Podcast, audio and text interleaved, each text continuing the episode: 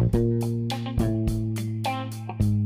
Como o médico pode evitar o erro de diagnóstico ao entender o que é levado realmente em conta no judiciário. Em um caso julgado no Tribunal de Justiça de São Paulo em 2017, um paciente chegou ao hospital queixando-se de dor escrotal súbita. A equipe de enfermagem o atendeu e fez uma anotação com a suspeita de torção no testículo, sendo recomendável então uma possível realização de ultrassom. A médica plantonista atendeu, porém deu alta e prescreveu apenas o uso de um buscopan. спам. Com essa liberação do paciente, retornou posteriormente ao hospital com o testículo realmente torcido e, como já tinha passado um período significativo, o membro já estava necrosado e teve que fazer a retirada do membro quando ele retornou ao hospital. O resultado foi que, no processo judicial, houve uma condenação à médica plantonista ao pagamento de 44 mil reais a título de indenização pelo erro de diagnóstico. O erro de diagnóstico pelo médico, em princípio, é desculpável, porque pode pode ser considerado apenas como mero erro técnico. Entretanto, existem alguns aspectos muito relevantes que têm que ser levados em conta, senão pode se transformar numa irresponsabilidade médica e acabar configurando o erro de diagnóstico. A primeira questão a ser levada em conta é a importância na realização de exames. No caso citado, havia uma indicação da equipe de enfermagem do hospital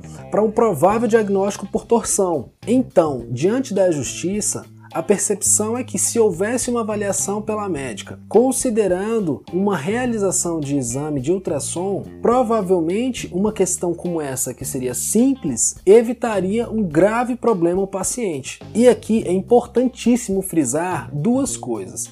A primeira, quando um paciente é recebido em um hospital de rede privada e especialmente se ele tiver convênio de saúde, é muito importante que o médico peça todos os exames que julgar necessários para um correto diagnóstico em relação à queixa do paciente. E se por acaso o médico estiver fazendo atendimento na rede pública, a grande relevância é que, por não haver nem equipamentos e nem às vezes o pessoal para operar os equipamentos, o que é muito levado em conta é a relação médico-paciente na hora da consulta. Então essa diferenciação é muito importante porque diante da justiça, o que realmente vai ser levado em conta vai ser o seguinte: naquelas circunstâncias, com os meios que o médico dispunha, ele como profissional utilizou uma conduta prudente e adequada à sua formação, ou seja, outro profissional na mesma situação teria agido da mesma forma. Essa é uma grande indagação realizada no âmbito judicial, porque para o hospital particular, em que o paciente tem um acesso a um tratamento de melhor qualidade, se o médico não solicitar todos os exames, o julgamento sobre o médico vai ser mais severo. E porque o paciente dispõe de meios necessários e suficientes para arcar com aquele ônus.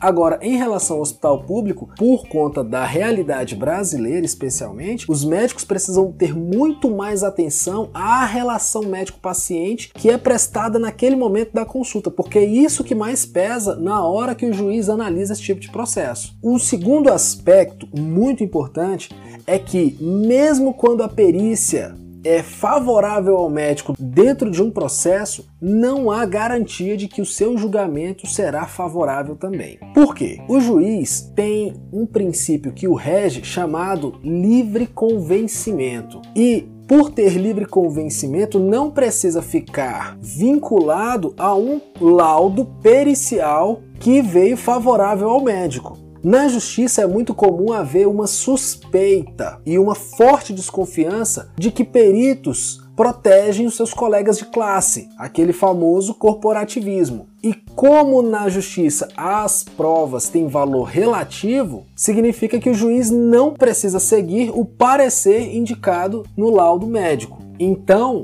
como o juiz tem o direito de se entender que existe algum favorecimento indevido àquela classe desprezar as conclusões do perito, o que ele vai examinar com extrema cautela naquele assunto vai ser se o médico recorreu a todos os meios ao seu alcance disponíveis para a investigação do problema no paciente, pesando as peculiaridades de atendimento público e privado. Por isso, como o médico deve fazer ou como ele pode agir para evitar o erro de diagnóstico? Primeiro, com muita atenção à relação médico-paciente durante a consulta e, segundo, em havendo exames necessários, sem hesitar solicitar todos os que ele entender pertinente para um correto diagnóstico. O médico que não revela um cuidado exigível na conduta para identificação de diagnóstico tanto expõe o seu paciente a risco, como certamente responderá civilmente se for verificado alguma culpa em caso de erro.